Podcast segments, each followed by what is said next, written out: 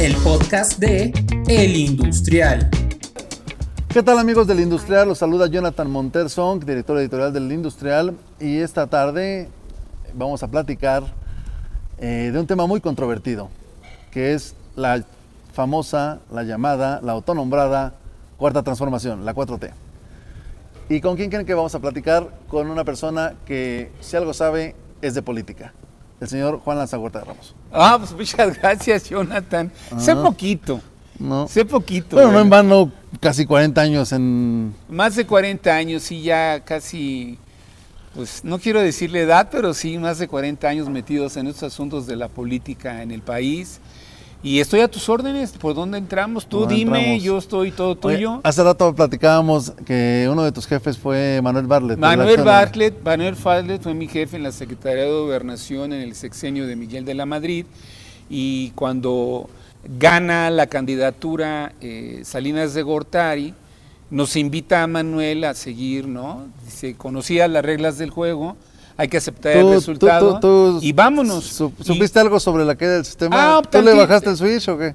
No, no fue así, no fue así, no fue así. Bueno, esa es otra historia, pero eh, quiero decirte que eh, estuve aprendiendo muchas cosas. Yo fui en esa época precisamente el secretario técnico de la Comisión Federal Electoral para el Estado de Sinaloa, ah, donde ganó Maquillo, y quiero decirlo, todas las casillas del Estado. Maquío ganó todas las casillas del Estado de la presidencia de la República. El PRI ganó algunos distritos, el PAN ganó otros, y luego hubo unos arreglos ahí en el sótano de la entonces este, Comisión Federal Electoral. ¿Y al ingeniero Cárdenas cómo le fue en el norte? Pues este, no tan bien, ¿eh? no tan bien. Allá el fuerte era Maquío, el bárbaro del norte era Maquío, y él tuvo más presencia en el centro de la ciudad y en el sur, en el sur por su arraigo, sobre todo la región del Bajío por la tradición del Tata. Oye, mi querido Juan, eh, ¿qué opinión te merece que, que un personaje como el ahora presidente López Obrador llame a las filas de su gabinete a Manuel Barlet, una persona tan controvertida, que estuvo en tan en el ojo del huracán en aquella época que me relatas? ¿Qué, ¿Qué, opinión te... Mira, dice Maquiavelo que tus enemigos pueden ser tus aliados y que un estratega inteligente a sus competidores los hace sus aliados. ¿sí? Es decir, eh, en este juego de la política, eh, nada es para siempre, ni son vivos ni muertos para siempre, se resucitan.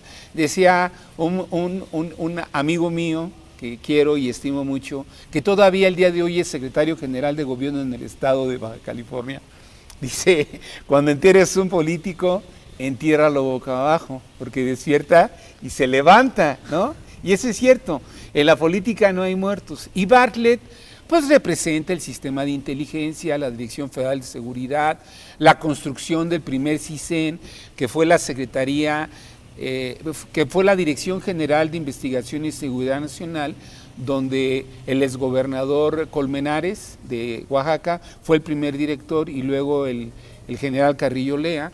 Y a la llegada de Salinas se hizo el CISEN. Pero Bartlett tenía pues los hilos de la información del país y quien tiene información tiene poder. y Maquiavelo, vuelvo a citar al maestro Maquiavelo, que tus enemigos pueden ser tus aliados. Entonces, esa caída del sistema pues, ¿Qué representó? Pues, la información total del sistema político mexicano. La Secretaría de Gobernación tenía áreas de inteligencia civil, política y otras. Inclusive se, llegó a, pensar que la Dirección Federal de Seguridad en aquel entonces estaba muy vinculada y era una, un filo de la navaja entre el narco, el poder político y la información política. ¿Y crees que eso haya cambiado en la actualidad? No mucho, no mucho, no mucho, no ah. mucho, ¿no? Digo, los países han sido, eh, no quiero decir consumidos, pero el narcotráfico a nivel internacional se ha convertido en un poder dominante, en un poder que existe, en un poder que manda, y hay un narco de camisas blancas y de cuellos bonitos, ¿no? de los lavadores internacionales, eh, los consorcios internacionales, por no decirte algo, hay países que se dedican a, manejar este, tratos de papel, ¿no? los famosos Panam Papers y los papers estos últimos, donde hay lavaderos o simulaciones de evasiones fiscales y otras, ¿no? No soy especialista en ese tema. Lo mío es más la política, política. pero te- mencionando a Bartlett, pues yo creo que atinadamente Andrés Manuel se trajo a quien tiene eh, los hilos de la burra completos, ¿no? Si, si hay un sistema que tuviese la información completa, incluyendo a la Secretaría de la Defensa, el Estado Mayor, las áreas de inteligencia, pues gobernación. Pero no lo puso en gobernación, lo puso No, en... gobernación tenía Ajá. los cuadernos blancos y los cuadernos negros de políticos. Si alguien sabe de política es Barlet, y, ¿no? y religio- Sí, sí, sí. Oye, pero ¿cómo crees que lo está haciendo ahorita? Bueno, está, este, tiene un papel interesante, ¿no? Yo creo que le toca leer el libro que le pone Andrés Manuel a leer. No hay duda, ¿no? O sea, todos tejen con las agujas de Andrés Manuel y con el tejido que Manuel trae. O sea, aquí no hay un... pro- Aquí los improvisados tienen que aprender pronto y los que ya saben pues tienen que seguir la línea que trae el presidente, ¿no? Auspiciado por algunos as- asesores que yo no sé, no identifico físicamente, exteriormente no son muy visibles, pero hay gente que, bueno, le habla al oído y es un hombre, Andrés Manuel es un animal político, ¿no? Es un perro de calle, es un pinche perro, y perdón por la expresión, pero que se bate con todos, ¿no? Es decir, se bate con los perros de las lomas, de los fifís de Polanco, con los perros de Nezahualcóyotl, del bordo de Sochaca, con los perros del sur, del sureste, y con los perros bonitos de los pastores alemanes y los perros que llegan, los afganos que compran los norteños. O sea, Bueno, pero el hecho de que tenga mucha movilidad y que sea un animal político no quiere decir que esté haciendo las cosas ni bien ni mal. En tu, desde tu perspectiva, eh, en el tema político, ¿crees que esté operando de manera acertada? Yo creo que él trae cálculos ya muy bien definidos. Ah, a mi manera de ver, eh, creo que ya no le alcanza la estrategia con la que empezó.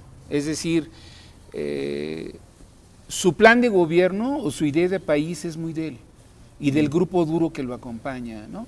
Los, los, los, los, los, eh, no quiero decir los, los no duros, sino los, los neoliberales de izquierda que están con él, le hace Marcelo, le hace Monreal, le hace eh, Scherer, por ejemplo, u otros, pues le han dado una línea más de llevémonos, llevémonos las cosas en paz, con tranquilidad y vayamos construyendo consensos.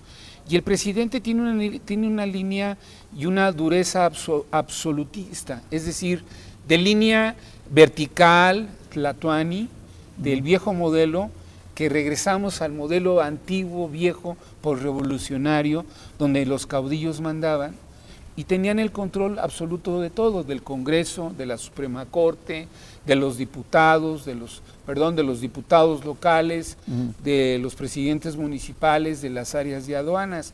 Y regresamos a ese modelo. No más que ahora la investidura la aportan los verdes. A los verdes les da el aeropuerto, les da el control de las aduanas, les da el control de los Esto, aeropuertos. eso, eso de que dices que a los verdes, que es en el tema de la defensa, ¿no? Que, así que- es, que- así es. Eh, ¿Crees que sea recomendable eso? O sea, ¿Crees que sea una muy buena estrategia de...? Porque el ejército es una de las instituciones pues, que la gente más confía, ¿no? En los censos que han hecho, el ejército siempre sale muy bien parado. ¿Crees que sea eh, algo inteligente darle tanto poder al, al- al ejército? Bueno, déjame, déjame recordar algo que dice la Constitución, que el jefe supremo de las Fuerzas Armadas Es el presidente. es el presidente. Entonces, eh, lo que está haciendo el jefe es usar a los suyos, a sus subordinados, que es el ejército. Y les está dando un juego, y yo creo que a cambio de ciertas canonjías. ¿eh? No creas que todos los militares están a gusto, contentos o cómodos con el presidente. Entonces, pues es como una contraprestación o como una re- pequeña recompensa a la lealtad, ¿no? que institucionalmente las Fuerzas Armadas han demostrado de años atrás. Yo creo que hablaron con él, platicaron y llegaron a un arreglo y el presidente pues tiene que ceder espacios a cambio de la lealtad o por encima de la lealtad en una negociación con un poder que está ahí presente. Yo te quiero recordar y referir a los amigos que nos escuchan y nos ven que el PRI nace eh, porque lo forma un caudillo. que es Plutarco Elías Calles. Para mí el PRI es la caja de los arreglos. Y esa caja tuvo transformaciones en la historia con el PNR, el Partido Nacional Revolucionario, donde se incluía al cuarto sector que era el ejército. Y en la llegada del, PRI, del, del, PRM, partido PRM y luego el PNR con este Lázaro Cárdenas, se disuelve o se saca que el cuarto poder sea un poder eh, que abiertamente participa en la política, que son los militares, y se deja el mando ya en 1946 con la, con la instauración del PRI, del Partido Revolucionario mm. Institucional, a los civilistas, mm. donde el primer presidente es eh, Miguel Alemán, egresado de la universidad, hijo del general revolucionario Miguel Alemán, y donde ya hay una línea de, construir sectores y el ejército se, se, cuece aparte, entre comillas, bajo la mesa. Mm. Pero el ejército tiene diputados, el ejército tiene senadores, mm. el ejército tiene subsecretarios, el ejército tiene gobernadores. Entonces, el ejército de alguna manera siempre ha estado presente en la acción política del país. Sí, no, sin duda, pero no construye carreteras. no, ¿no? Oye, en ese sentido Pero bueno, del tema... es una manera de compensar ciertas este, lealtades. E, en el tema de los caudillos que, que, muy bien explicabas eh, a lo largo de la formación del PRI, ¿crees que, sin duda, Andrés Manuel es un caudillo? totalmente. Es un caudillo. Totalmente. Eh, ¿qué, qué, opinas de los temas que trae ahorita en la, en la agenda como la revocación de mandato?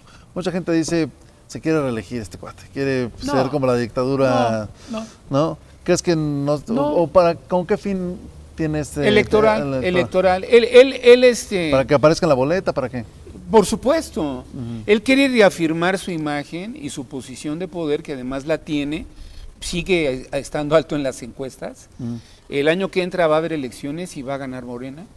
Y en el 24 van a tener más gobernadores y Morena va a ganar la presidencia de la República. Es decir, si todavía Morena existe como existe ahora. Es decir, las tendencias no se revierten. ¿Por qué? ¿Por qué gana Andrés Manuel? La pregunta es, dicen, lo acusan de burro, lo acusan de asno. Burro y asno no es lo mismo. El burro es aquel que ponían en el rincón de la clase, ¿no? ¿Te acuerdas cuando nos regañaban en la escuela? De burro. El asno es ese hermoso animal que carga, ¿no? Pero que no se dobla, que carga, que carga, que carga, que no se dobla. O sea, es un asno, es un ah. animal que ha cargado, que ha resistido y que y pese a los golpes mediáticos, pese a las presiones económicas, pues ahí está. O sea, la pregunta es por qué no se va, porque el pueblo le eligió en una elección con un modelo democrático, legal y legítimo, y gana lo que gana. Y ahí está. Ahora, que él mire hacia el pasado, bueno, pues es un hombre que añora su formación. González Pedrero fue su maestro. Este, fue el secretario general del PRI cuando Reyes Heroles era el presidente del partido y ellos hacen la reforma del 77 donde crean el juego de la pluralidad y le dan oportunidad a las fuerzas eh, que se encontraban eh, representadas en la, en la subversión, en otras áreas, les dan la oportunidad de convertirse en partidos políticos, unos reales y otros satélites, pero es el juego de la democracia. Es decir, no nos espantemos. las reglas ahí están. ya para finalizar un poquito, porque está como alargando un poquito la charla, Juan, eh, ¿qué opinas del 24? Acabas de decir, va a ganar Morena, pero... Bueno, yo, yo, ah. yo, yo con los elementos que tengo hasta ah. ahora, este, si las cosas ¿Quién crees que sea el gallo de Andrés Manuel? Antes le decían el tapado, pero no, bueno, ahorita ya está muy destapado. No, ya no a ver, los analistas están haciendo una, con todo respeto, ¿eh? con todo cariño a unos que fueron mis maestros en el CIDE, eh, están viendo el, la realidad del presente con una lupa vieja. Es decir, tú usas lentes y yo también. Y cada año vamos a que nos chequen la graduación. No, no podemos ver la realidad con el lente del ayer. Tenemos que traer una nueva óptica. Dirían, pero es que Andrés Manuel está en el ayer. Sí. Y pues ahí está, bueno, pues ya llegó. Ah. Los incentivos del de Andrés Manuel son la historia. Es decir, ¿qué incentivos hacia el futuro puede tener un hombre qué perspectiva del mañana cuando sus sentidos son el pasado, Juárez, la revolución. Yo me quedé con una frase tuya que dices, va a ganar Morena, o sea, no hay de otra. A ver, a Eh, ver, La pregunta es, ¿por qué? no, porque ya me lo, ya me lo, ya me lo contestaste, pero ¿quién? Vamos a hacer una quiniela. Me la pones. A ver, Todo- a el- ver, eh, todos los analistas dicen que ya le levantó la mano a Claudia Sheinbaum. ¿Tú qué piensas? ¿Crees que ya le levantó la mano o crees que sea... eh, la, la- estrategia. la- la política tiene sus juegos Ajá. y tiene sus a- a- argucias. La política también tiene sus engaños, tiene sus magias, ¿no? Entonces el presidente despunta en una idea de mujer, porque sería un gran legado histórico, es decir, eh, es la primera mujer en el país, en la historia de este siglo, de este siglo, perdón, en la historia del país, en- De todo, pues, de, no, de no, todo, de todo el, el modelo democrático que llega a la presidencia de la República. Está bien. Es un legado y un reconocimiento a, a esta gesta de las mujeres, de la reivindicación de las mujeres, que por cierto, hoy es el mes de la solidaridad del cáncer de mama, que portamos aquí los amigos, el, el equipo, eh, con ellas, ¿no? Con, con mi madre, con tu madre, con nuestras hijas, nuestras esposas, en fin. Y el presidente trae un juego. ¿Por qué abre tres cartas o por qué abre una y, y dice, bueno, esta es la que yo veo? Eh, en, ese, en esa idea de señales y de mensajes, Federico Berrueto el otro día dijo, seguramente es Claudia la candidata del presidente. Sí, es la de él. Falta que sea la candidata de Morena y de las fuerzas que se representan al interior de Morena. Pero estás de acuerdo que Morena es López Obrador. Bu- Bueno, fue la figura, fue el, el, el Pero factotum, Fue él, pero hace muy poco, Juan. lo sigue siendo. Ajá, o sea, Lo sigue siendo. Si dijeras, bueno. Morena no se ha constituido orgánicamente con un partido integral, es como estructural. Un movimiento, como- Es un movimiento que hasta todavía... su nombre lo dice, movimiento. Sí, es un movimiento que todavía depende del, del- del caudillo, ¿no? Del líder. de- Pero hay un dicho en política, y ahorita que hablábamos de hechos de política, de lo que parece es, Bueno, eh, mi apuesta no está con ella. no está con ella. Nada más, así. Mi No, apuesta di- no está dime con ella. ¿Con quién está tu apuesta? Mira, yo creo, yo creo que el mundo, eh, hoy, hoy pasamos por la visión geopolítica de la, del arreglo de estos nuevos cambios que dio la pandemia y de estas nuevas controversias. Eh, el orden mundial se, se movió, se cambió. Eh, La Organización Mundial de la Salud fue la que estableció las líneas de salud a nivel mundial para la pandemia. Y todos los países del mundo la aplicaron. Yo no estoy eh, lejano en mi pensamiento a que la ONU se convierta en un, en un, en un, en un corporativo de gobierno, donde desde ahí se construyan las líneas generales de gobernabilidad del mundo. O no sé si sea la ONU o sea otro, otra entidad supranacional. Lo que sí te quiero decir es que el candidato que tenga las tablas, el conocimiento, las relaciones, el juego con la idea de lo que está pasando en el mundo, es quien debiera de ser el candidato de Morena, Pues debiera. Ajá. ¿no? Es que pasa mucho. Y, y hablo de Marcelo, lo digo con todas palabras, Marcelo.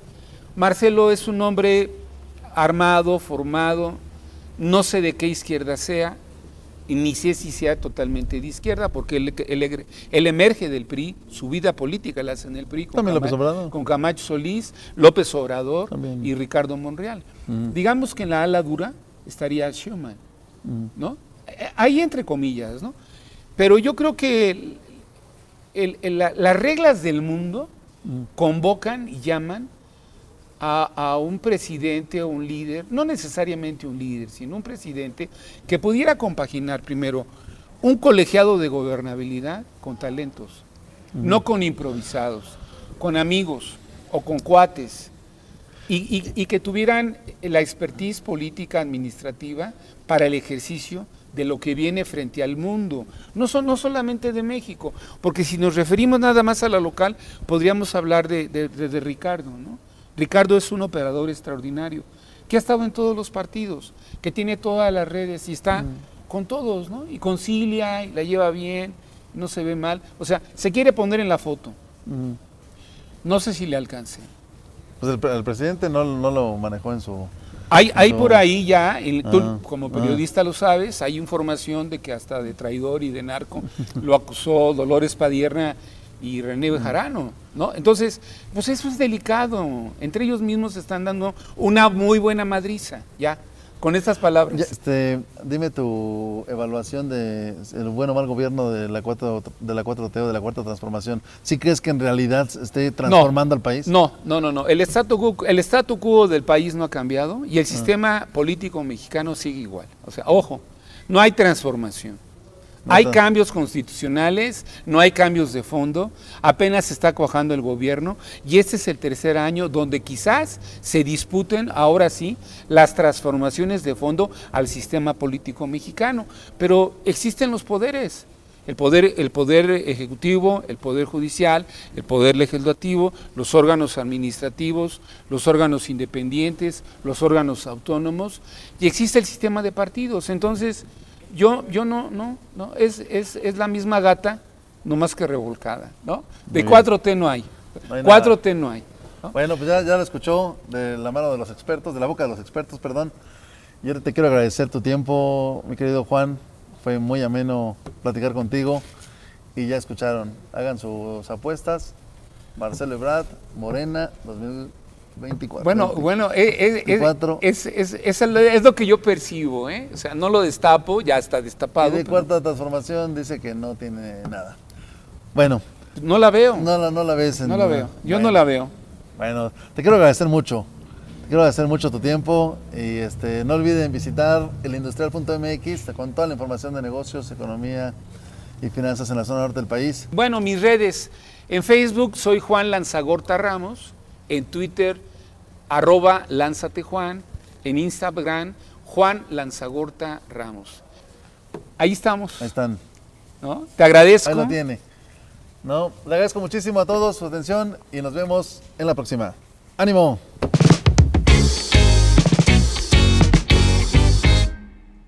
El podcast de El Industrial.